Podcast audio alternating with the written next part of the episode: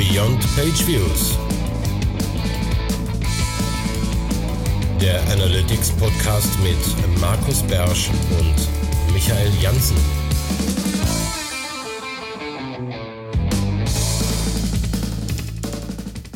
Willkommen bei deinem Lieblings-Analytics-Podcast. Hier spricht Michael Jansen und virtuell neben mir sitzt Markus Bersch. Hallo für diese Folge.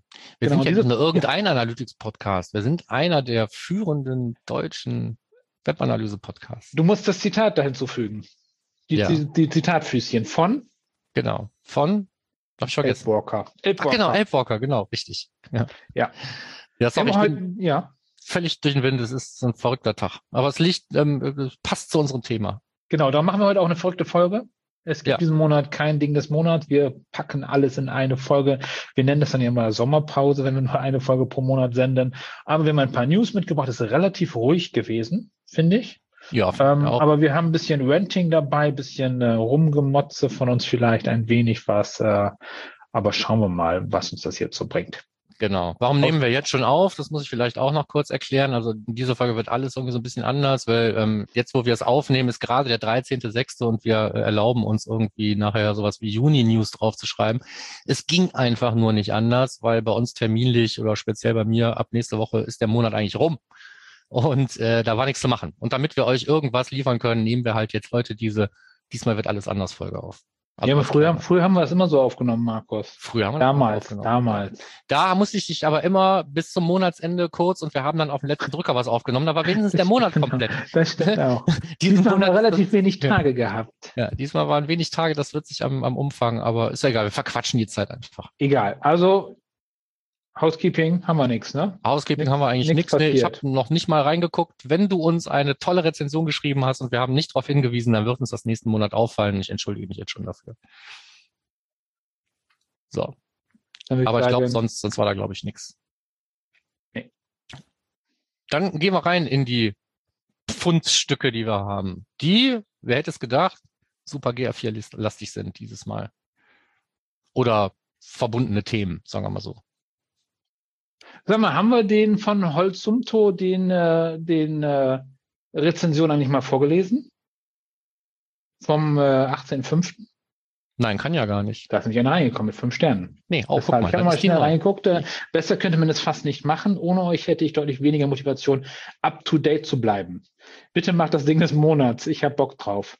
Ah, gut, das war die Sache, Noch wo wir gefragt haben. ob auch das- schon aufgenommen. Ja, nee, dann guck mal. Wir sind jetzt bei 53 Bewertungen. Immerhin. Ja, aber jetzt zum äh, jetzt zu den News des Monats, zu den äh, zu unserer Fundstücke-Ecke Nummer eins. Einer der unsäglichen po hier äh, Posts und Blogposts zum Thema ähm, Mach jetzt Dual Tagging, damit du keine Daten verlierst.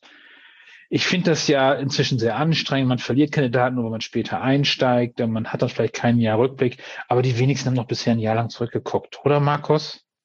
Ich finde auch, das Argument selber ist ja an sich genommen richtig. Aber wenn ich jetzt sehe, was da, was da für eine Panik ausgebrochen ist, wer jetzt Ja. alles vom 1.7. noch ganz dringend irgendwie, ohne sich vorher jemals Gedanken darüber gemacht zu haben, da irgendwie was implementiert haben will, hm, gut, kann man machen. Aber ob einem das jetzt wirklich bei allem, was in GA4 noch passiert und bei allem, was wahrscheinlich bei den Implementierungen und so weiter noch passiert und angesichts der Tatsache, dass uns viele Sachen noch fehlen, ähm, viele Implementierungen, die über reine Seitenaufrufe hinausgehen, die haben das sowieso vor einem Jahr schon irgendwie reingeballert, da das Config-Tag und da läuft das. Aber jeder, der so ein bisschen mehr braucht, ähm, hängt einfach an irgendwelchen Sachen, die ihm jetzt noch fehlen. Ähm, seien es irgendwie mehr als eine Content-Gruppe, seien es äh, Session Scope, Dimensions oder irgendwas auf Produktebene und so. Es gibt einfach noch so viele Löcher. Und dann ist halt die Frage, was nutzt es mir, wenn ich dann irgendwie im Q1 2023 anfangen kann, die ähm, gestopften Löcher zu nutzen, passe mein Tagging an und guck dann in meinen äh, viel gerühmten Vorjahresvergleich, den ich mir schnell noch irgendwie zurecht getaggt habe im Jahr davor, gucke ich rein, da fehlen mir diese ganzen Dimensionen oder im Zweifelsfall habe ich einfach das, was ich brauche, nicht mehr. Oder Google hat zwischendurch das Thema Session nochmal neu erfunden oder den User oder so. Es ist alles schon passiert. Insofern weiß ich halt nicht, wie hilfreich diese Daten von heute an gesehen irgendwie in 13 Monaten sein werden. Keine Ahnung. Ja, und es gibt auch spannende Tools. Auf LinkedIn habe ich gesehen, es gibt jetzt ein Open Source Tool, das die Daten von GA4 rückverwandelt in das GA3 Datenformat. Ja, habe ich auch gesehen. Ich hoffe, also ich denke mal, da es ja viel Arbeit war, es gab einen Use Case dahinter, weil das, was da passiert, ist ja eigentlich aus dem viel besseren Eventmodell Ja, äh, in GA4 jetzt Daten halt in GA3 im BigQuery zu machen, um dann da eben auf einer kontinuierlichen Datenbasis irgendwie arbeiten zu können. Ähm, das hat mit Sicherheit seinen, seinen Daseinszweck. Ich hoffe aber, das ist nicht, ähm, sagen wir mal, die eine Quelle für alle Informationen künftig, so dass man auf diese ganzen neuen Dinge im Prinzip verzichtet. Das wäre natürlich eher unsinnig. aber man hat so einen langfristigen Vergleich. Man hat eben genau, darum geht es, dass man einen langfristigen Vergleich hat, wo man auch weiterhin noch in alle Dimensionen reinguckt. Und wenn man vorher mit äh, 360 gearbeitet hat und hat da eben viele Daten in BigQuery aus GA3, dann kann ich mir schon vorstellen, dass es irgendwo, aber das ist, ist ja nicht, ist ja nicht massentauglich. Sagen wir es, wie es ist. Ja. Und dann kommen wir jetzt zum nächsten Thema, würde ich direkt sagen. Genau. Ich habe ähm, was gefunden, wo ich ja selber mit schlechtem Gewissen sagen muss, das Thema Testing im, äh, bei Templates, also sei es jetzt für einen Server-Side Google Tag Manager oder den clientseitigen Tag Manager, das ist sowohl bei Google scheiße dokumentiert als auch in meinem E-Book.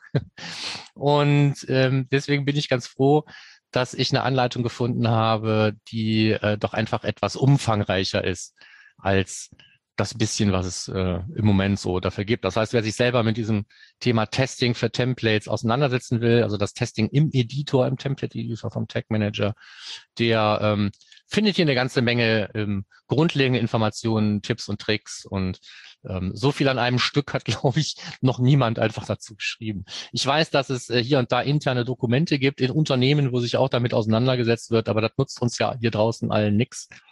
Insofern begrüße ich das Ding und ich werde, das wird auch so ein Kapitel sein, wo ich einfach noch ein bisschen dran arbeiten muss. Da sind auch viele Sachen nicht wirklich selbst erklärt. Wie so oft in Ja. dem Bereich. Okay. Aber ich eine Anleitung geschaut, gefunden ich und wir haben sie reingeknallt. Genau, ich fand es logisch. Ich mache ja selber keine Templates, wenn dann würde ich dich fragen, Markus, aber ich bin da eher außen vor. Aber das nächste fand ich super spannend, weil es eine Weiterentwicklung ist und zwar, ähm, wie kann man eigentlich Firestore nutzen, diesen, äh, diese Datenbank, die man auch mit äh, dem Google serverseitigen Tag Manager ansprechen kann. Und da gibt es bei morstade.de ähm, den Use Case, wie man Transaktionen deduplizieren kann. Das heißt, jede Transaktions-ID nur einmal schicken, damit man nicht doppelte Umsätze hat, was immer noch sehr häufig vorkommt. Und das ist eigentlich die cleverste Lösung bisher, oder, Markus? Ähm, die cleverste Lösung, du meinst jetzt als äh, Praxisbeispiel, wie man Firestore nutzen kann. Nee, um die doppelte Transaktion zu entfernen. Also noch cleverer wäre es, wenn es, äh, wenn ich das selber machen würde. Aber, Ja gut, also ich weiß ja nicht, ganz ehrlich, da, da fehlen halt noch Erfahrungswerte. Ähm, unter ganz vielen Bedingungen war ja sogar Universal Analytics durchaus in der Lage, Transaktionen zu deduplizieren. Nur in der gleichen Sitzung. Ja, ja, Ja, Äh, ja. aber auch, das war ja schon mal was. Ne? So. Okay. Und äh, wie, wie gut ähm, äh, GA das macht, habe ich ehrlich gesagt noch gar nicht ausprobiert. Ich habe noch nie versucht, in einer Sitzung die gleiche Transaktion mit der gleichen ID mehrfach irgendwie zu schicken und gucken, was dabei rauskommt. Das sollte man vielleicht einfach mal tun. Aber ja, also zum, zum, zum Deduplizieren, das am Server zurückzuhalten, ist natürlich äh, grundsätzlich eine gute Idee, weil du am Server auch Informationen haben kannst. Jetzt gerade eben mit der, mit der Promise API. Ich kann ja APIs was fragen und auf das Ergebnis warten. Das heißt, ich könnte da auch sowas machen wie, ja, ich schicke sie erst an Google Analytics, ähm, wenn ich gesehen habe, dass äh, das mit dem Zahlungsprocessing wirklich funktioniert hat oder wenn irgendwelche anderen Sachen ähm, erst funktioniert haben oder wenn ich mir dann Daten äh, aus der aus dem CRM geholt habe, um die dann damit irgendwie in die Transaktion reinzuschreiben, die deduplizierte. Das sind alles irgendwie gute äh, Ideen und das funktioniert natürlich am Server am besten. Im Client würde ich es auch nicht machen wollen, vieles davon. Was nicht heißt, dass man, dass man die alten Methoden äh, zur Deduplizierung jetzt alle wegschmeißen sollte. Also das Guck. clientseitige Deduplizieren. Das sollte man ruhig beibehalten, finde Ja. ich. Ja, wenn ich es am Client schon erkenne, muss ich den Server nicht damit nerven. Ähm, und doppelt gemoppelt hält sowieso immer besser. Sowieso, immer das Beste. Auch Page-Views immer doppelt schicken. Man weiß ja nie, oder was meinst du jetzt? Nee, genau. Ja, eine Page muss am besten auch doppelt schicken. Ja, solange man die in zwei Properties schickt, ist ja alles in Ordnung. Ähm, was ich auch finde, ist, ähm, dass, äh, also ich fand es interessant, ich fand es von der Art und Weise, wie es aufgebaut wurde in Firestore, fand ich es ganz interessant. Weil da im Prinzip jede Transaktion ein eigenes Dokument ist. Ich hätte jetzt zum Beispiel einfach ein Dokument gemacht, wo einfach die IDs reingekloppt werden. Aber das ist wieder eine ganz andere Geschichte. Aber wie man es baut, wie man es auch immer baut, Firestore ist eine gute Idee. Ne? Schweine schnell. Und äh, um sowas wie, ich habe eine Transaktion, ja oder nein abzulegen, ist sie alle, alle naslang gut genug. Nächstes ja. Thema. Nächstes Thema, können wir gerne machen. So, was wäre das nächste Thema gewesen? Du hattest hier noch äh, savio.no. Ach so, genau, ja. Ähm, das Ding habe ich mir im Detail, muss ich gestehen, weil es relativ kurzfristig noch hier reingekommen ah, ist. Ich hatte gehofft, dass du es angeguckt hast. Also angeguckt habe ich es mir schon, aber ähm, ähm ich habe es mir im, im Detail ähm, jetzt nicht äh, durchgespielt. Ja, aber es geht darum, im Prinzip zu sagen, ich habe ja sowieso an meinem Server-Side GTM kommen alle meine Events an, auch mit ihren Parametern und sonstigen Schnickschnack. Und was viele Leute ja brauchen, ist eine Dokumentation. Und hier ist die Idee, einfach hinzugehen und zu sagen, ich mache mir mit meinem Server-Side GTM und mit Hilfe von Firestore, wahrscheinlich um so ein bisschen, das ist das der Punkt, den ich noch nicht wirklich mir genau angeguckt habe im Detail, ein bisschen in Kontrolle darüber zu haben, was habe ich schon dokumentiert und was nicht, wird wahrscheinlich Firestore genutzt und Dinge, die man dann noch nicht hat, landen dann einfach in einem Google Sheet. Das heißt, am Ende des Tages hast du eine komplette Dokumentation dessen, was da also an Events mitsamt seinen Parametern durch den Endpunkt läuft in Google Sheets. Das fand ich eigentlich sehr interessant. Ich auch. Ähm, weil man damit nämlich Qualitätssicherung machen kann, weil in der Regel hat man ja so einen Plan schon. Den hat man nämlich erstellt, bevor man das ganze Tagging aufgebaut hat. Und hier mal so einen Soll-Ist-Vergleich zu machen, um nochmal ja. weiterzudenken. Man könnte ja in dem Dokument auch eigentlich sagen, das erwarte ich und dann gucken wir, ob das wirklich so ankommt und Alerting und ich weiß nicht was. Ja. Ähm, da ähm, Firestore und den Server-Side GTM zu involvieren, finde ich gar nicht so verkehrt. Der Markus Stade, von dem wir ja gerade noch geredet haben, macht ja häufiger auch solche Geschichten, aber das basiert dann häufiger eher so auf BigQuery. Ne? So, das heißt, was ist im BigQuery angekommen? Und das, was im BigQuery angekommen ist, ist vielleicht unbedingt nicht gar nicht das, was am Server-Side GTM Endpunkt alles angekommen ist und verarbeitet wurde. Insofern finde ich das hier einen guten Ansatz, weil ähm, ja, weil es einfach ein paar Stufen vorher ist und noch weniger Quell, Quellverluste da eigentlich drin stecken können. Ja, ich finde es cool. Ich wollte es unbedingt mal dann nachbauen oder zu sehen, aber so, uh, ja. könnte sehr interessant sein. Ja, du, ich würde das gerne mal nachbauen. So, da wir ja heute kein Ding des Monats haben. Ähm, wie sieht's denn hm. aus mit deiner Bucketlist? Du hast doch bestimmt auch irgendwie so ein Ding, wo du sagst, daran muss ich mich mal beschäftigen und dann hast du wahrscheinlich irgendwie so eine Blogartikelliste. Das muss ich mir alles noch in Ruhe durchlesen. Oh ja, ich habe Pocket. Da ist ganz, ganz ja. viel drin, was ich noch tun muss und lesen muss. Ähm, also ich ja. muss gestehen, seit diese ominöse Ankündigung des Todestags von Universal Analytics raus ist, wächst dieses Ding bei mir ins Unermessliche, weil ich eigentlich ja. gar keine Zeit mehr habe, mich irgendwas mit, mit irgendwas zu befassen, außer den Dingen, ähm, von denen ich weiß, dass ich die sowieso übermorgen brauchen werde. Ja. Ähm, oder es ist GA4. Es ist nur noch GA4. Ich könnte kotzen. Ja. Ja. GA4 ist für mich wie Tetris. Als ich, als ich mit Tetris angefangen habe, war es auch so. Ich konnte die Augen nicht mehr zumachen, ohne dass ich diese Steine runterkommen sah. Und jetzt so ähnlich geht's mir jetzt mit Eventplänen für Google Analytics 4. Ich sehe nichts anderes mehr, wenn ich die Augen schließe. Zum Heulen. Ja. Ja, ja, also ich habe ich hab für, für nachher noch ähm, Google Analytics 4 ähm, containerübergreifende Konfigurationstags. Äh, Ob das möglich ist, muss man mal testen. Theoretisch, ich würde sagen, nein. Muss man mal testen. Containerübergreifend. Also, wenn du mehrere Container auf einer auf einer URL hast. Ah, ja. Und in allen möchte ich gerne in die Property reinschießen. Ja. Was passiert, wenn ich zwei Configuration Tags schicke? Aber ich muss das ja referenzieren in meinen einzelnen Tags. Schmaus. Nee. Also Markus guckt gerade auch sehr merkwürdig. Also, also bisher ein normales Setup hatten wir auch bei, bei, bei Großkunden, wo es einen großen Container weltweit gibt, wo ganz viel drin ist und dann, was man selber basteln darf für das jeweilige Land, war im eigenen Container drin. Das war aber mhm. jeweils die gleiche Property-ID bei Universal. Ich weiß nicht, wie sich da GA4 verhält. Nee, wenn ich ganz ehrlich bin, wegen des Conflict-Tags, ja, das müsste man mal. Ich, ich, okay, klar, es gibt mal, immer Gründe, warum man mehr als einen Container hat, ne? So, aber hassen kann man es immer, ne? So, also ja. eigentlich. Ja, ja. Ähm, das nur von meiner Bucket ist das gerade ganz oben drauf. Ja. Okay, also Firestore äh, kann was und es mhm. kommen Praxisbeispiele, da, so können wir es, glaube ich, zusammenfassen. Das ja. ist eigentlich ganz schön. Ähm, dann haben wir hier auch so ein Twitter-Fundstück mehr oder weniger. Also in der ähm, Hilfe bei Google äh, steht drin, ab wann dieses Kardinalitätsproblem, wo wir beim letzten Mal in unserem GA4-Ding des Monats so drüber rumgejammert haben, wann das auftritt. Also zur Erinnerung nochmal, Es geht darum, dass es ja diesen, das Dataset gibt, auf dem alle Standardreports basieren. Und in dem kann eine große Menge unterschiedlicher Werte in einem Feld selbst dann zum Problem werden, wenn dieses Feld überhaupt nichts mit der Auswertung zu tun hat, die ich gerade betrachte. Ja, äh, unser Lieblingsbeispiel war die Page Location. Also selbst wenn die Page Location nicht in meinem Report drin ist, kann, können also 33 Milliarden verschiedene URLs bei der Page Location durchaus das Standard-Dataset und die Standard-Reports ähm, negativ beeinflussen. Und in der Hilfe bei Google steht drin, dass das schon anfängt bei, unter, bei mehr als 500 unterschiedlichen Werten an einem Tag. Ja, dass die eventuell High Cardinality sind. Da steht, dass man das in Betracht ziehen kann, dass sie das sind, Markus. Ja. Die sagen nicht, was dann Ich würde passiert. 500 unterschiedliche Werte an einem Tag auf keinen Fall in Betracht ziehen äh, für irgendetwas, was mit High anfängt. also nicht nach 1970. Und ähm, es wird langsam, sicher wird es immer lächerlicher. Ja. Ähm, führt dann eben zu so Sachen wie, ach komm, wir senden überhaupt keine Parameter mehr. Ich meine, das ist gut für den Datenschutz und so, ne? Aber ähm, ist doch albern. Wie kann man heutzutage ein Tool bauen?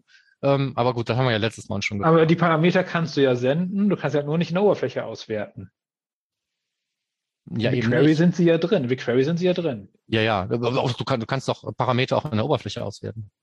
Ja, aber dann hast du halt, dass sie dann äh, Kardinalitätsprobleme hervorrufen. Ja gut, wenn du sie sendest, sind sie da. Wenn du sie bis in BigQuery reinbekommst, dann hast du sie gesendet, die Parameter. Ja. Sollen sie sonst da hinkommen.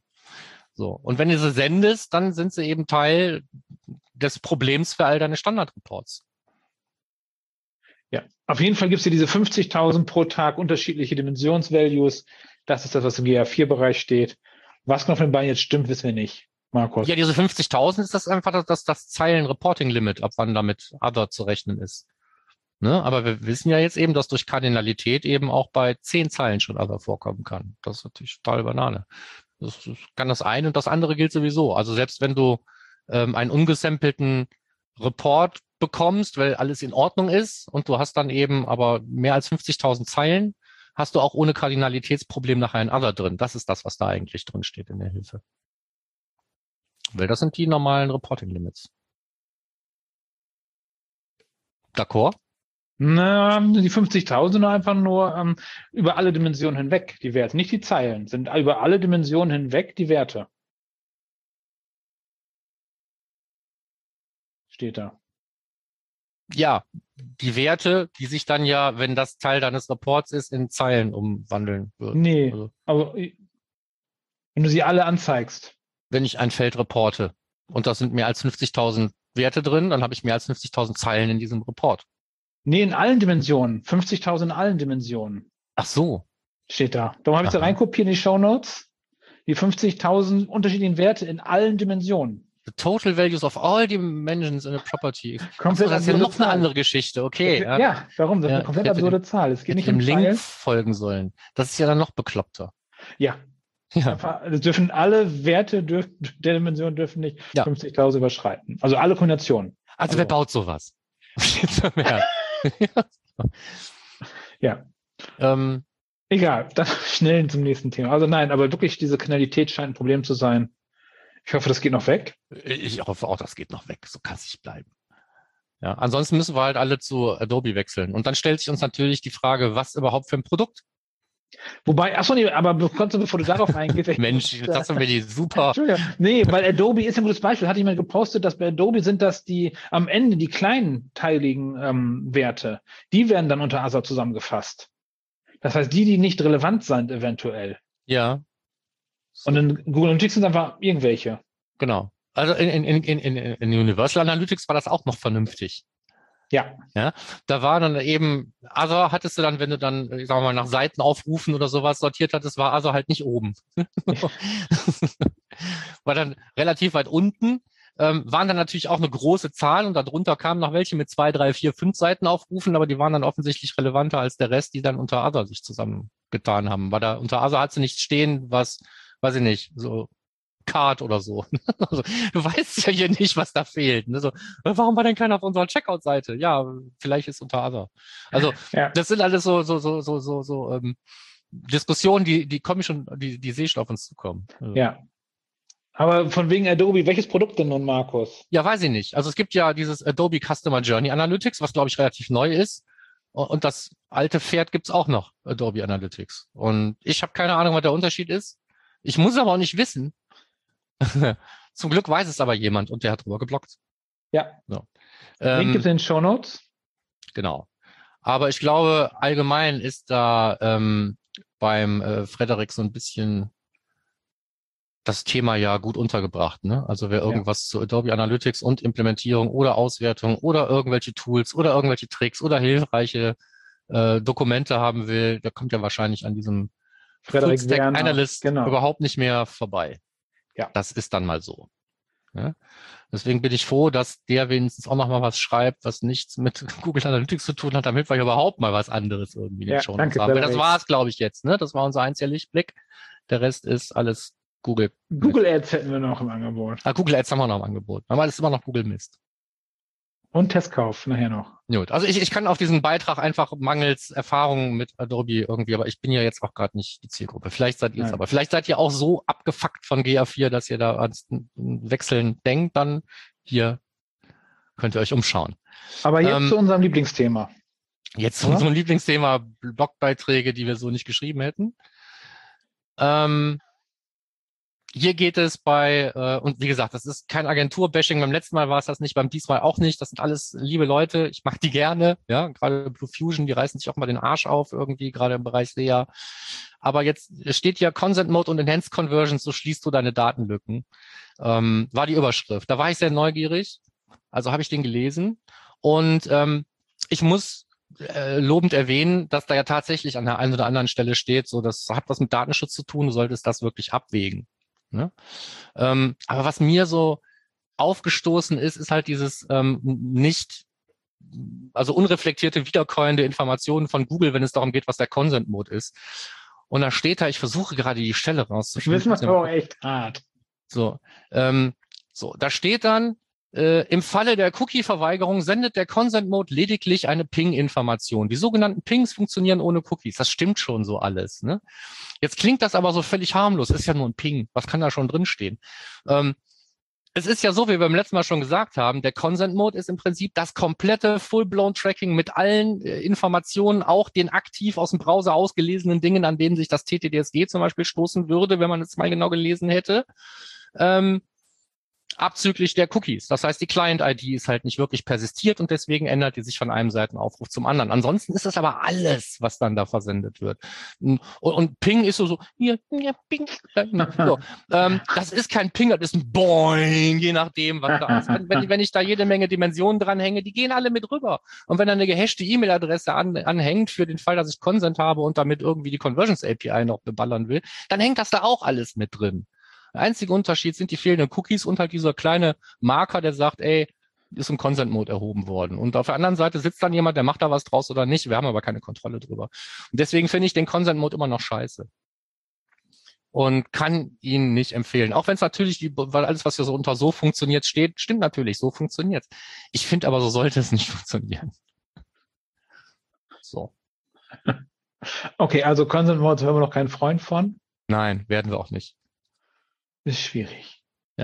Aber es ist, ich meine, es ist klar, und das ist gerade das im Bereich ähm, äh, SEA dann irgendwie nach, nach diesen Dingen dann eben auch gefordert wird. Da kommt ja auch der Consent Mode überhaupt her oder dieses ganze Ding mit den Enhanced Conversions, wo jetzt also auch Google gerne irgendwelche ähm, äh, Hashes oder sonstige Daten schicken lassen möchte, um rauszufinden, wer ist denn das? Ähm, und das dann da, und da steht ja auch zu Recht dann drin, bevor du das einbaust, sprich das mal mit dem Datenschützer ab. Ja, und mach es vor allen Dingen auch nur dann, wenn du es dann auch darfst. Es geht ja nicht darum, dass man das grundsätzlich nie darf. Aber viele denken dann irgendwie, ja, gut, wenn ich das eine nicht mehr darf, dann nehme ich ja diese Ersatzgeschichte und schicke das dann alles irgendwie unreflektiert durch die Welt. Dann, dann lieber Cookies, finde ich. Gut, genug gejammert. Wolltest du mal? Ach so, ähm, ja, dann hätten wir fünf tolle GA-Features in der Analytics-Kiste. Mhm. Da hast du immer ein Fragezeichen reingeschummelt, ob das äh, tolle GA-Features sind oder ob es tolle Features sind. Ne, ich weiß nicht, ob die alle toll sind. Okay, fangen wir mal Features. vorne, an. BigQuery-Export. Genau. Zweifelsfrei toll, wenn man es Toll. brauchen kann. Ne? So. Ne? Funnel-Analysen. Super. Voll geil. Heute noch aber geredet, ja, die blöden toten Funnels, also die, die toten Zieltrichter Dummen, bei den ja. alten GA-Zielen, der letzte Nee, Trick, also. Funnel ist super. Fahrtanalysen auch hier. Fast geil. Ja, ja, ja. Fahrtanalysen fehlt mir ein wesentliches Merkmal, um ähm, ein total unterschätztes, aber super nützliches Feature aus Universal Analytics auch einem wieder zurückzubringen, nämlich die Navigationsübersicht. Ja. Klar ist die Fahrtanalyse sowas ähnliches wie die Navigationsübersicht. Die Navigationsübersicht konnte aber was, was die Fahrtanalysen noch nicht können und ich hoffe, die lernen das noch, nämlich Contentgruppen zu verwenden. Dass ich einfach sehen konnte, wer hat es denn überhaupt geschafft, aus Contentgruppe Blog in Contentgruppe Shop oder sowas, ne? Das, was ich Leuten immer erzähle, so, ja, macht eure Shop, äh, also was die SEOs immer erzählen, ne? Mach einen geilen Blog und dann verkaufst du nachher in deinem Shop unheimlich viel. Und dann heißt es aber, wir können aber keine kommerziellen Links da reinmachen, das ist schlecht fürs Ranking. und So.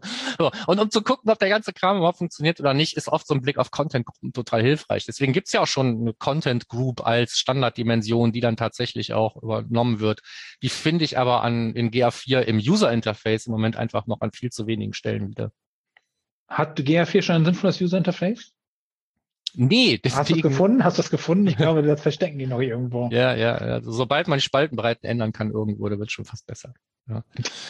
Ähm, Aber das Schöne ist, du kannst auch eine schöne Fahrtanalyse machen und dann jemand das freigeben, dann kannst du das Datum nicht mehr ändern. Also du schon, aber der andere nicht. Ja. Das finde ich super. ja, das- Datenschutz, was soll der denn auch äh, in andere Datumswerte reingucken? Kannst du, musst du was im Data Studio bauen, Herrgott. Ja? Ja, ja, leider, Das ständig. ist, das ist Datenschutz. Ähm, Nächster Punkt, Feature Nummer vier, genau, Feature Nummer vier, äh, nee, fünf- Analytics-Radar.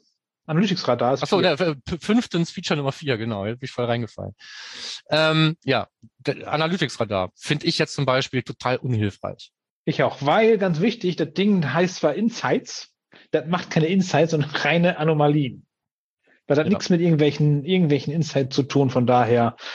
Das sind nicht nur Anomalien. Anomalien, ne? Es sind ja auch solche Sachen wie ähm, 100 Prozent äh, deines Umsatzes kommen aus der Gruppe Purchases. okay. Ja, Ne? also da, sind ja auch, da werden ja äh, Ereignisse mit Audiences verglichen und dann ist da als Insight teilweise drin, 100 Prozent der Leute, die in diese Audience äh, gehören, sind da drin. Ja, weil die geil. das Audience-bildende äh, Event ausgelöst haben. Ja. Das ist ja keine Anomalie, das ist einfach nur Nonsens. Ja. Und solange da noch so viel Nonsens drin steht, also da, da können ja echte Perlen drin sein. Ja, ich fänd's aber, wenn das, wenn das ein Radar sein soll, der wirklich nützlich sein soll, dann muss das eine Kiste, die muss ich aufmachen, dann müssen nur Perlen drin sein. Im Moment muss ich mir die Perlen aber aus der Scheiße rausfühlen. Da habe ich keinen Bock drauf. Ja. Also das Okay. dazu. Ähm, könnte ein tolles Feature werden, kann ich im Moment aber die Einschätzung kann ich noch nicht teilen. Da sind wir schon so ewig dran. Das ist ja schon. Ja. Aber man Nummer sollte, fünf, man sollte auch mal, auch mal mit dem Ding reden können. Das sollte dann die Insights ausgeben. Ja, aber das, das, das, das war doch alles schon in der Demo 2017. Konnte man das doch schon sehen. Ja, ja. Englisch. Ja, ja. ja In der App. Geht das In nicht der in der App, auch heute? Ja, geht bestimmt, aber es war ja nie sinnvoll. Nee, aber in der App müsste das heute auch mit Fragen und Antworten. Ja, auf Englisch, ja. Okay, Punkt Nummer fünf. Ja, Modellierung, also Modellings. Ja. Äh, ja, auch natürlich ein Feature, was mehr oder weniger unverzichtbar sein wird, wenn man sich das nicht selber bauen will, alles. Also als Feature finde ich diese ganze Modelliergeschichte in GA4 schon sinnvoll. Ah, Hat seine Implikationen. Äh, Ich, man muss sich auch an vieles gewöhnen. Ja, da steht da plötzlich irgendwas, das habe ich gar nicht gemessen. das muss ich erstmal durch den Hals kriegen. Doch, Aber das, das- steht drin, weil das Modeling ohne Consent Mode heißt auch nur, dass, die- dass die Direct Conversions auf die anderen verteilt werden. Das heißt, die Conversions sind ja alle da, die werden nicht mehr dadurch. Nee, das ist, das ist die datengetriebene Attribution, die du jetzt meinst, die jetzt Standard ist da drin. Nein, nein, das Conversion-Modellierung, dass ich das von Direct wegziehe, hin Ja. zu den anderen Conversions. Ja, aber habe ich nicht trotzdem, auch wenn ich keinen Consent-Mode habe, vielleicht über andere, die haben ja gesagt, Consent-Mode ist ein Signal von mehreren für das Thema Modellierung, Mhm. dass ich nicht trotzdem auch modellierte Conversions haben kann, also tatsächlich mehr als gemessene. Du meinst dazu erfundene. Das Dazu ist, also ich habe die Suche mal durchsucht, die halten die recht schwammig, aber meiner Meinung nach ist es tatsächlich so, modellierte Conversions in GA4 sind tatsächlich nur das Direct äh, auf die anderen verschoben. Der Ken Williams schreibt auch darüber. Dann So, hoffe ich. Also wenn der das Ken stimmt. Williams eine Quelle ist, die du akzeptierst, dann äh, Ja. ist das einer, der darüber schreibt und der es dann zuordnet und Das finde ich einigermaßen okay, weil dann gibt es halt um so Browser wie äh, der Safari, der die, der die Cookies nach einem Tag wegdroppt oder so. Genau, nee, also wie gesagt, grundsätzlich habe ich nichts gegen Modellierung, aber äh, das ist ja so, ist es wirklich transparent? Ne? Markus Strade sagt, ja. ja. klar, wird hiermit und damit gearbeitet. So, und ich sage, keine Ahnung. Und wir beide streiten uns schon fast darüber, welche Auswirkungen hat es denn überhaupt. Das ist alles irgendwie, hm, ich sag jetzt mal wie die Merkel, das ist alles noch ein bisschen Neuland hier. Der ganze GA4-Kram. Diese Detailfragen sind's, ne, wo man nicht einfach so eine Antwort aus dem Ärmel schütteln kann, weil man das schon zehnmal gesehen oder ausprobiert hat. Werden wir sehen. Ja, und dann schmeiße ich mal direkt in unsere Show Notes. Ihr wisst, ihr findet hier unter termfrequenz.de den Link zum Artikel von Ken Williams dazu, der dann mit den Model Conversions macht. Auch für dich, Markus, hier. Mhm. Ist drin. Sehr okay. schönes Meme dazu. Und als wären die fünf Features nicht genug? Ach so, genau, da gibt's nochmal 23 dann. Zahl 23, immer schön. Ähm, 23 Features äh, von Analytics Mania ähm, die alle super sind bei Gunetix 4. Die müssen jetzt aber nicht alle durchgehen. Nee, aber Data Modeling ist auch auf 5. Das finde ich eine lustige Anomalie. Und die Data-Driven Attribution auf 6. Ja, aber das ist doch kein Ranking, glaube ich. Das ist einfach. Nein. Ist durchnummeriert. Ja. Ähm, da irgendwas, wo wir nicht meinen, dass es da drauf gehört? Also es sind genau. im Prinzip sind Unterschiede. Debug View auf jeden Fall gehört drauf, ist voll geil. Ja, genau. Ja, auch eins meiner heimlichen Simplified Cross Domain Tracking finde ich super. Echt? Ja. Okay. Weil es noch funktioniert? Oder? Nö, weil es nur ein, einschaltet. Es war also ganz oft, äh, wenn Leute Cross-Domain gemacht haben, dass sie es irgendwo vergessen haben, an einer der drei Stellen das nicht zu machen.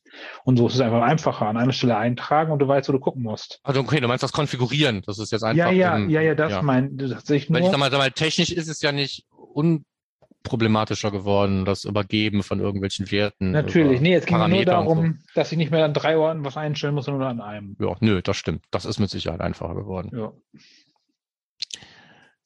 Ja, und da passt ja eigentlich, müssten wir ihn auch einrücken, noch den letzten Beitrag hier zu diesem Thema, äh, was anders ist als vorher. Sitzungen sind natürlich auch völlig anders in Google Analytics 4. Hatten wir auch schon mal drüber geredet, ist jetzt keine grundlegend ganz neue Information.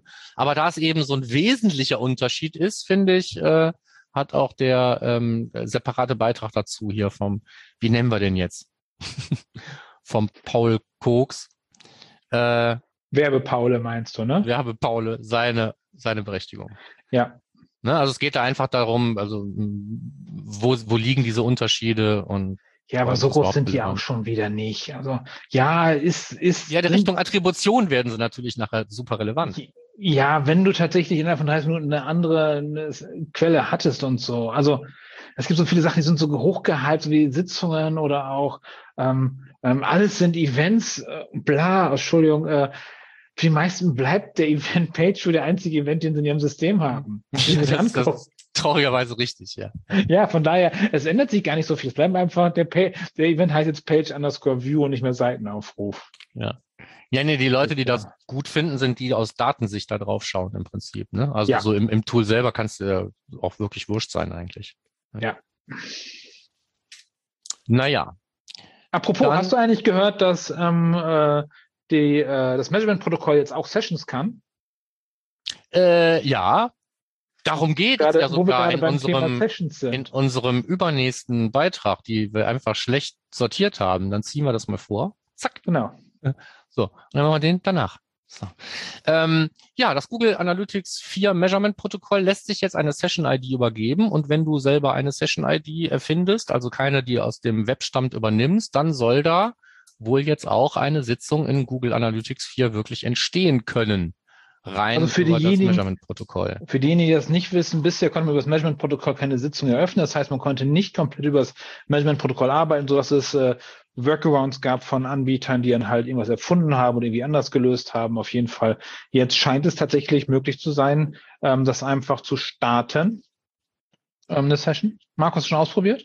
Nee, noch nicht ausprobiert ähm, aber eben jetzt ja vor kurzem erst gelesen. Es würde bedeuten, dass man, wenn man keine großen Anforderungen an das Tracking hat, vielleicht tatsächlich ein, eine Art Ersatztracking in GA4 nur über das Measurement-Protokoll hinbekommen könnte, was natürlich super ist, weil dann muss man nicht immer so tun, als wäre man eigentlich ein Browser.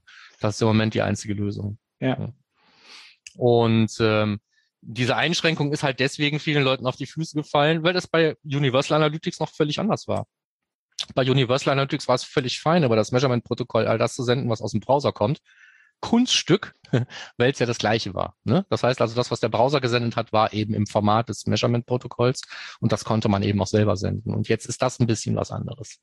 Ja. Äh, aber mit der, mit der Fähigkeit, also mit der hoffentlich tatsächlich bestehenden Fähigkeit, so wie wir es verstanden haben, Sitzungen nun auch zu erzeugen, wird es dann doch wieder deutlich nützlicher. Wirst du nachher testen, gehe ich von aus. Ich werde das auf jeden Fall noch testen, das gehört mit auf diese komische Liste. Und das steht weiter oben, weil es viel einfacher ausprobiert ist als diese ganze Riesengeschichte mit Firestore und Google Docs Ja. und sonst was. Ja, also das, und, und, und das ist auch im Moment etwas praxisbezogener für mich. so. Ähm, Aber jetzt, ja, okay. Ja, jetzt Was? zum Thema Performance. Performance Security. und Security.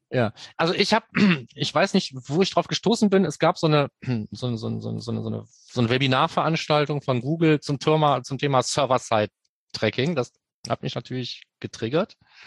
Dann habe ich mir das, hatte ich mich angemeldet und hatte zum Glück keine Zeit, weil ich mich danach dann äh, mit den Aufzeichnungen und äh, dem Schnelldurchlauf und dann nachher auch nur mit den Slides auseinandersetzen konnte.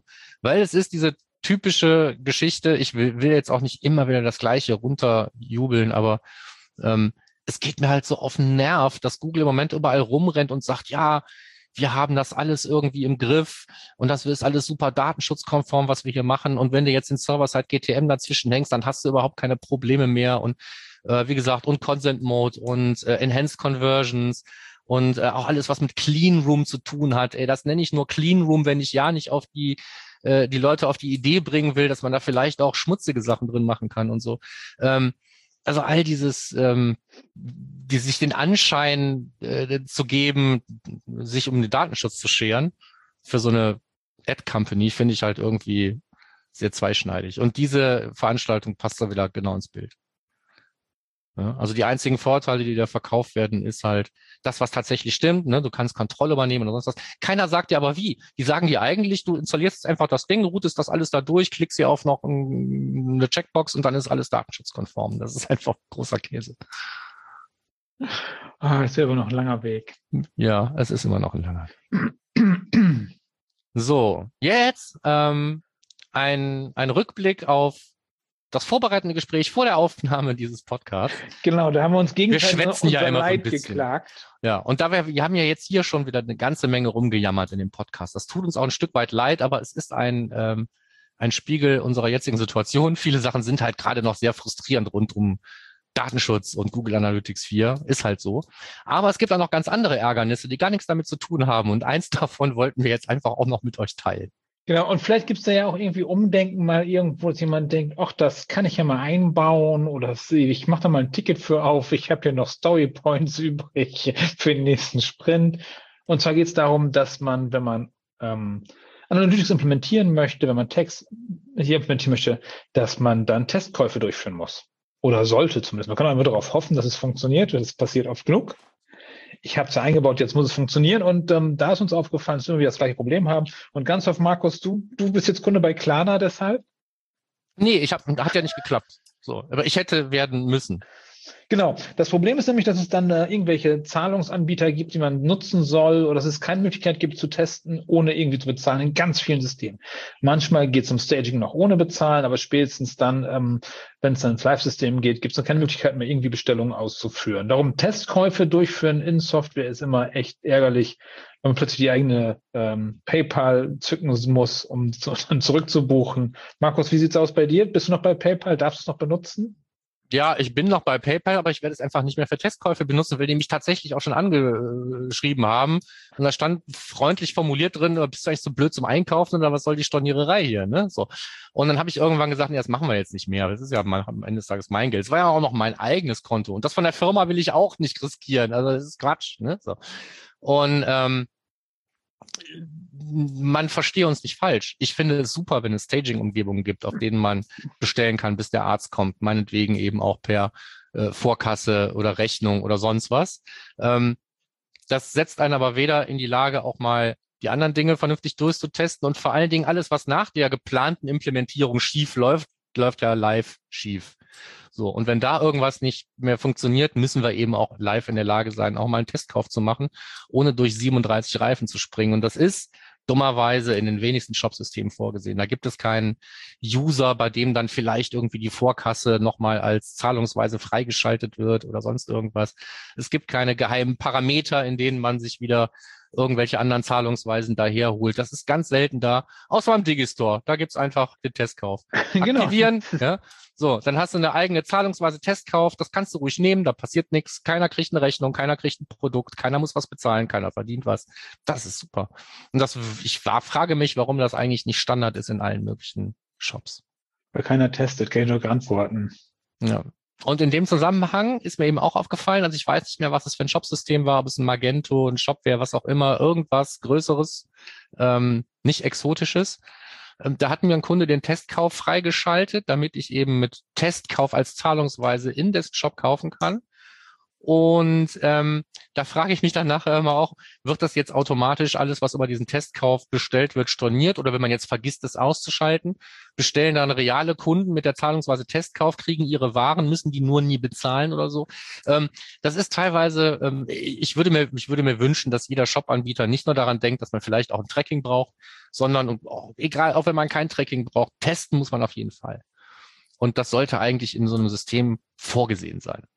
Vielleicht ist es auch in vielen Systemen vorgesehen und keiner weiß, wie es äh, zu aktivieren ist. Aber in meiner Welt ist so, kann ich jetzt, wie kann ich live testen? Kann ich mir auch ein T-Shirt für machen. Ja. ja. Muss ich so oft, muss ich schon, wieder fragen und klären, ja, wieder ein T-Shirt. Ja. Gut. Macht eure Tests, also macht eure Shops auch live testbar. Das ist hier die Auf, der Aufruf. Ja. Es ist ja alles für was Gutes gedacht. Okay, dann hätten wir nur einen Punkt in der Simo-Ecke haben wir noch einen Punkt in der Simo-Ecke. Da bin ich mal gespannt, wann ich das das nächste Mal brauche. Bisher weigere ich mich ja immer standhaft, mich irgendwie mit der Einrichtung von irgendwelchen ähm, Server-Side... Worum geht es überhaupt? Worum geht es überhaupt? Es geht um den Server-Side Google Tech Manager und um dessen Einrichtung ja. auf der Google Cloud-Plattform. So, und wir sind es ja so gewohnt eigentlich, ähm, äh, hier trag mal da oder da jene E-Mail-Adresse ein und dann habe ich da Zugriff auf den Tech Manager, auf Analytics, auf sonst was. Das ist natürlich bei so einem Google Cloud Plattform Projekt so ein bisschen was anderes. Das heißt, damit man als externer Dienstleister in dem Google Cloud Plattform Projekt des Website-Betreibers, das sollte ja tunlichst sein sein, wenn er da seine Daten sammeln will, damit man da irgendwie tätig sein kann, um irgendwas zu machen, was weiß ich, eine Custom Domain zu mappen oder den Server äh, aus dem Testbetrieb in den Produktivbetrieb äh, hochzufahren oder sonst was, muss man halt eben auch Zugriff bekommen.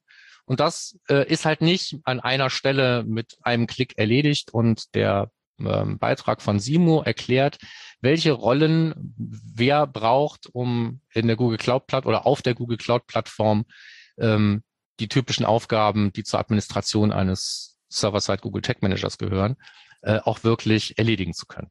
Ich habe das schon mal stundenlang probiert und dann verzweifelt aufgegeben. Also ich habe das Aber jetzt einmal mit der Anleitung. Ja. Ich habe es auch einmal versucht, das war dann immer so ein Ping-Pong. Dann habe ich mal rausgefunden, ich brauche jetzt dieses Recht. Dann habe ich gesagt, kannst du mich bitte da und da und da und da eintragen? Und dann zwei Tage später bin ich dann äh, fünf Klicks später wieder gegen die nächste Hand gelaufen. Da dachte ich auch genau. Mehr. Ja. Davon abgesehen, dass ich eben auch kein äh, erfahrener Google Cloud Plattform Administrator bin. Ja, so, und wer so ein Ding betreiben will, der braucht eigentlich auch irgendjemanden, der in der Lage ist, das Ding auch so zumindest minimal zu administrieren, ja, zu warten, wie auch immer. Ich ja. betreibe halt den eigenen Server. Ob der auf der Cloud-Plattform läuft oder ob der bei mir irgendwie hier physikalisch hinterm Schreibtisch steht, ist ja eigentlich egal. Ich bin dann erstmal verantwortlich dafür, dass das Ding funktioniert. Okay. Ja. Damit sind wir nochmal von Stücken durch. Ja. Und ähm, Termine, Termine, Termine? Termine, Termine, Termine hätte man dann eigentlich als nächstes. Ne? Weil Podcast-Empfehlungen hatte ich jetzt auch wieder keine aufgeschrieben. Ich schlampe. Ich habe aber auch okay. kaum Podcasts gehört die letzten Tage. Ding des Monats war, haben wir ausfallen lassen. Das ist jetzt einfach unser Gejammer gewesen. Das war dann das Gejammer des Monats. Und dann ist unser erster Termin, auf den wir hinweisen können, den aber auch gleich mit äh, einem Bonbon und einem Hinweis versehen, wäre das Measure Camp in Berlin. Das da am 25.06. stattfindet und Stand jetzt ausverkauft ist. Man bat uns freundlichst darum, nochmal darauf hinzuweisen, dass wer jetzt hier Tickets hat, aber jetzt schon weiß, dass er nicht kommen kann, oder selbst wenn er nur drei Tage vorher weiß, dass er nicht kommen kann, ähm, soll sich bitte melden und die wieder freigeben, denn es gibt eine Warteliste von Leuten, die gerne ein Ticket haben wollen. Äh, ich habe das beim letzten Measure Camp Berlin vor diesem ganzen Corona-Mist, habe ich das auch gesehen. Da waren also auch eine ganze Menge. Also ich meine, klar, bei kostenlosen Veranstaltungen gibt es immer so eine gewisse Rate an Leuten, die nicht aufkreuzen. Aber ähm, da lag nachher am Ende der Veranstaltung so ein halber Tisch noch, weil nicht abgeholt hat, Badges. Das wäre ja mhm. tragisch. Ne? So. Das heißt, wer es jetzt schon weiß, er kommt da nicht hin oder weiß ich nicht, weil sich die Corona-Lage verschärft, will er nicht oder was auch immer, gibt die Tickets zurück. Dann äh, findet sich vielleicht noch jemand, der gerne dahin möchte. Wenn du zu den Leuten gehörst, die gerne dahin möchten, noch kein Ticket hast und vielleicht auch schon auf der Warteliste stehst, die ersten beiden, Reihenfolge von oben nach unten zählt, die ersten beiden Kommentare unter dem Beitrag, sobald der hier veröffentlicht ist, also bei termfrequenz.de unter den Show Notes. Ich dachte, der letzte Kommentar gewinnt. Nee, wir machen das einfach mit den ersten zwei Kommentaren. Sonst müssen wir nämlich so lange warten und vielleicht kommen ja auch gar keine. Wissen wir nicht. Deswegen sage ich jetzt einfach ganz kackenfrech die ersten zwei Kommentare, ähm, die äh, sollten sich beim Kommentar so zu erkennen geben, dass wir die anschreiben beziehungsweise die Kontaktdaten weitergeben können und dann kriegt ihr noch ein Ticket auf uns. Prost. Gut? Gut. Gut. So, und ansonsten habe ich äh, eigentlich nur noch, weil es auf meine Terminliste auch passt, die Campix am 4. und 5.7. und eben eigentlich auch die Contentix, die dann ja danach noch stattfindet. Ähm, haben wir beim letzten Mal, glaube ich, schon darauf hingewiesen. Da könnten wir uns treffen. Und dann weiß ich nicht, ob zwischen äh, dem 5.7. und dem 5.10. gar nichts passiert, aber ich habe jetzt so auf diesen typischen Kalendern nichts gefunden. Du, Michael? Nö. Nö. Dann wäre der nächste Termin der 5.10. der Measure Summit. Okay, okay. Und damit wären wir für heute durch. So ist es. Ihr wisst, Feedback auf äh, termfrequenz.de bei Beyond Pages im Bereich oder auf LinkedIn oder sonst wo Bewertungen gerne auf iTunes. Den Link direkt zu unserem Eintrag findet ihr auch auf termfrequenz.de beim äh, Blogpost, bei den Shownotes zu dieser Folge. Ansonsten, und dahin dann auch einfach eure Ich will ein Measure Camp Ticket Kommentare. Ihr müsst euch nicht viel einfallen lassen. Genau. Ein okay, das wäre es heute von uns. Gut. Und wir sehen uns nächsten Monat, hören uns nächsten Monat wieder. Genau, viel dann. besser gelaunt, weil Google Analytics 4 dann ganz viele Lücken schon geschlossen hat. Bis dann, dann. Ciao.